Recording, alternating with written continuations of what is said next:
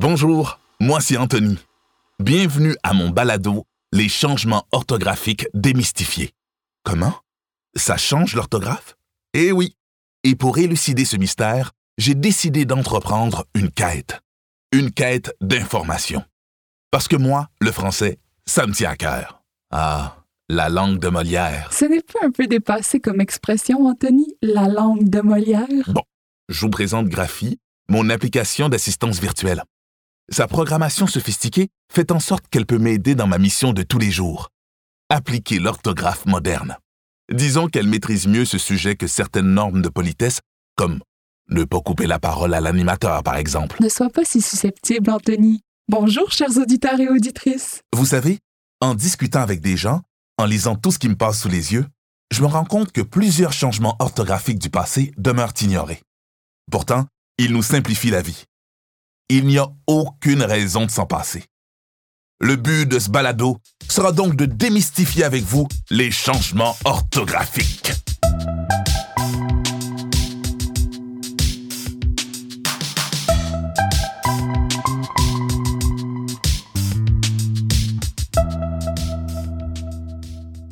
La langue de Molière.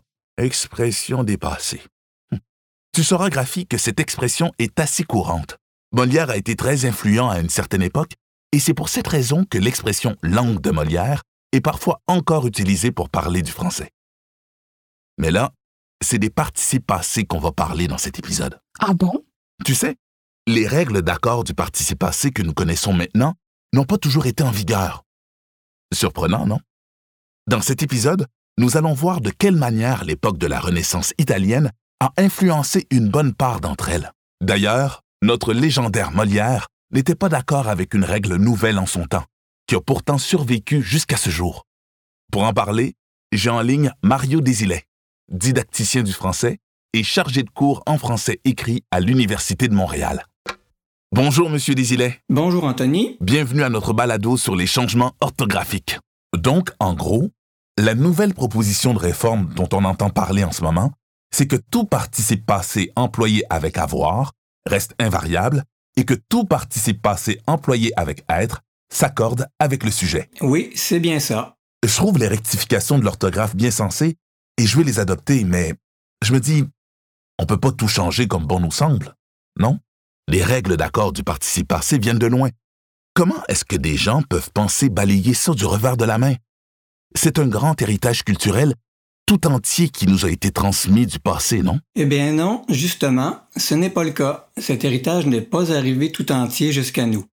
Cette croyance pourrait fausser un peu notre jugement sur la réforme proposée. En fait, les règles du participe passé ont déjà changé plusieurs fois à différentes époques, et elles peuvent changer encore. Ah bon? Je ne savais pas. Prenons l'exemple du fameux accord avec le complément direct placé avant le verbe. L'exemple classique, c'est la pomme que j'ai mangée, manger et e au féminin, parce que la pomme est placée avant. Alors que si on avait dit j'ai mangé la pomme, manger reste au masculin. Alors en passant, c'est la seule règle d'orthographe du français qui tient compte de la position d'un mot. Et cette règle-là, ça vient de l'époque de la Renaissance, c'est-à-dire le 16e siècle, quand la domination culturelle et politique de l'Italie était à son apogée. Tout le monde voulait copier la langue italienne, comme on voit de nos jours avec l'anglais. Et c'est un poète français, Clément Marot, qui a introduit cet accord dans notre langue pour copier les Italiens. Ah bon?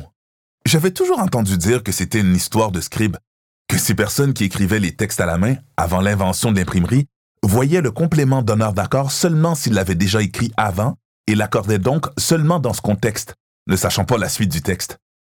C'est un mythe, ça? Ben, c'est une hypothèse difficile à vérifier qui expliquerait encore pourquoi la règle s'est répandue. Mais euh, ce qu'on sait de façon précise, c'est que Clément Marot a proposé cette règle à la cour du roi lors de son retour d'Italie en 1538. On ne faisait pas cet accord avant lui. Non, pas de manière systématique. Revenons un peu en arrière pour comprendre euh, cette histoire. Dans la syntaxe de l'ancien français, ça, ça veut dire avant le 14e siècle, le complément direct était placé tout de suite après le verbe avoir et le participe venait à la fin du groupe verbal. Par exemple, au lieu de dire Pierre avait vendu sa maison, on disait Pierre avait sa maison vendue. Et à cause de cet ordre des mots qui paraît un peu étrange aujourd'hui, on peut présumer que le participe passé était encore senti comme un adjectif plutôt que comme une partie du verbe à cette époque. Ah, je comprends. Le participe passé ne faisait pas partie du verbe comme dans les conjugaisons qu'on connaît aujourd'hui. Par exemple, j'avais vendu, tu avais vendu, il avait vendu. Et comment la règle italienne est arrivée dans tout ça? Bon, après l'ancien français, il y a eu le moyen français vers le 14e et 15e siècle, donc ça a duré comme 200 ans. Et durant cette époque-là, cette période de transition, la structure des formes verbales avait commencé à bouger vers celle qu'on connaît maintenant, c'est-à-dire que le participe passé était venu se coller sur le verbe avoir.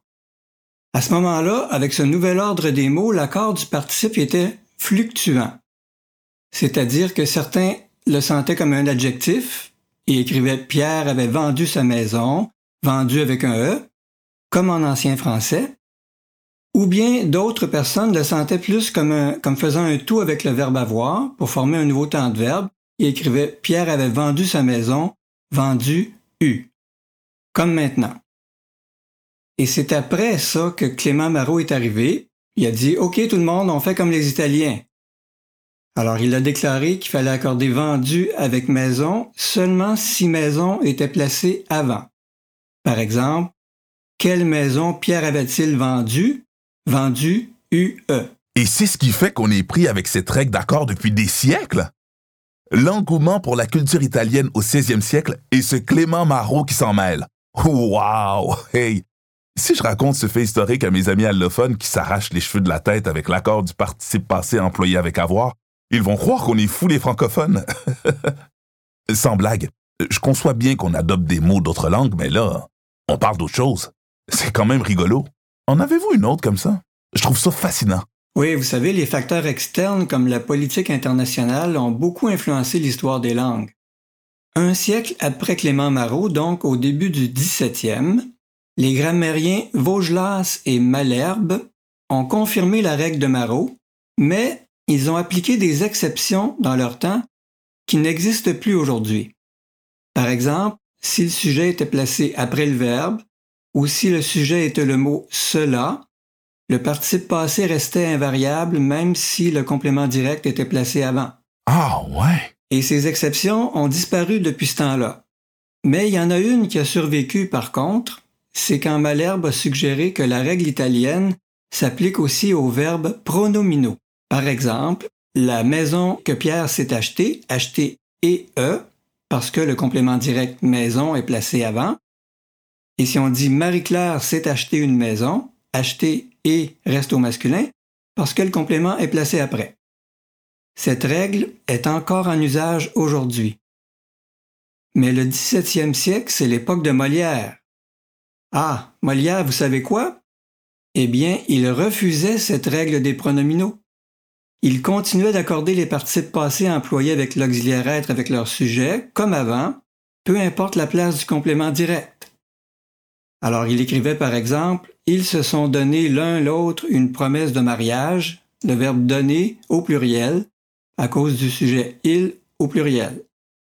Donc, par rapport à la règle des pronominaux, on pourrait dire que Molière faisait des fautes. Molière est pourtant toujours associé à l'idée qu'on se fait du génie de la langue française. Eh bien, Molière, lui, ne semblait pas trouver que c'était du génie, cette règle. Mais l'avenir va peut-être lui donner raison en fin de compte. Si la réforme passe. Oui. Les grands grammairiens du 20e siècle, comme Maurice Grevis ou Joseph Hans, jugeaient que Molière avait plutôt raison. Ils trouvaient que certaines règles d'accord du participe passé sont artificielles, arbitraires et contraires à la cohérence de la langue. Et même Grevis, l'auteur des grosses grammaires de référence qu'on cite tout le temps? Waouh! Je suis surpris. Alors, qui a proposé la réforme? Eux? Comment c'est arrivé? Bien, la proposition officielle est arrivée plus tard, assez récemment en fait. En 2013, le Conseil international de la langue française a mandaté un comité d'experts pour étudier l'accord du participe passé et l'aligner autant que faire se peut sur les tendances profondes de la langue. Et si je comprends bien, ce travail d'analyse a mené à la proposition actuelle de laisser le participe invariable avec avoir et de l'accorder uniquement avec le sujet quand il est employé avec être. c'est ça? Exactement. Et en 2016, la Fédération internationale des professeurs de français a approuvé cette proposition. Cette fédération, c'est 180 associations de professeurs de français dans 140 pays à travers le monde. Ça en fait du monde, ça. C'est vrai. Alors, ce qu'il faut retenir de tout ça, si je vous ai bien suivi, c'est que les règles se sont peu à peu construites selon les aléas de l'histoire, qu'elles ne sont pas arrivées jusqu'à nous d'un seul bloc, qu'il y a eu des changements à travers les siècles et que rien n'empêche qu'elles changent encore. C'est exactement ça. Merci, Monsieur Désilet, d'avoir répondu à mes questions. Merci à toi, Anthony. Bon, je l'admets, Anthony. Molière et d'autres grands écrivains sont à la source de règles que je n'ai pas dans ma banque de données. Voilà. Pas si désuet, Molière, finalement. hein. Je l'admets. De cet échange avec M. Mario Désilet, je retiens surtout que la fameuse règle de l'accord avec le complément direct placé avant le verbe n'a pas toujours existé. Cette règle-là est d'autres encore plus complexes. C'est fou. Je savais que l'orthographe d'usage pouvait être rectifiée, mais pas les règles d'accord.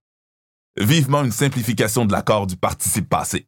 Logique et simplicité. Logique et simplicité. Tous les plaisirs sont fades s'il ne s'y mêle un peu d'amour.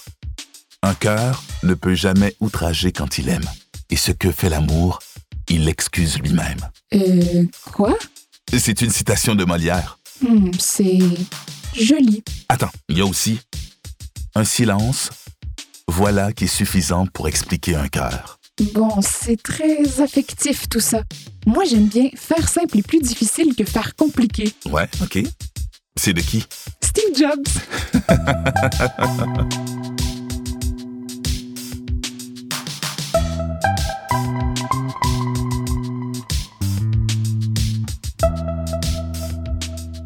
Les changements orthographiques démystifiés est une production du Centre collégial de développement de matériel didactique et une réalisation de récréation. Merci à notre invité Mario Désilet, didacticien du français, Caroline Do et Annie Desnoyers du groupe québécois pour la modernisation de la norme du français, à la conception et à la scénarisation, Dominique Fortier à la coordination au CCDMD, Emmanuel Séticassi à la scénarisation à titre de conseiller, Marie-Hélène Frenette-Assad à la réalisation, au montage et à la musique originale, Francis Thibault à l'adaptation de scénario, Élodie Gagnon et Mylène Ferron à la production, Laurence Fugère à la coordination de production, Fayol Jean Junior dans le rôle d'Anthony et Geneviève Corrigan dans le rôle de Graphie. Pour écouter les autres épisodes de la série, rendez-vous sur le site changement au pluriel.ccdmd.qc.ca ou sur les plateformes d'écoute balado de Apple, Google ou Spotify.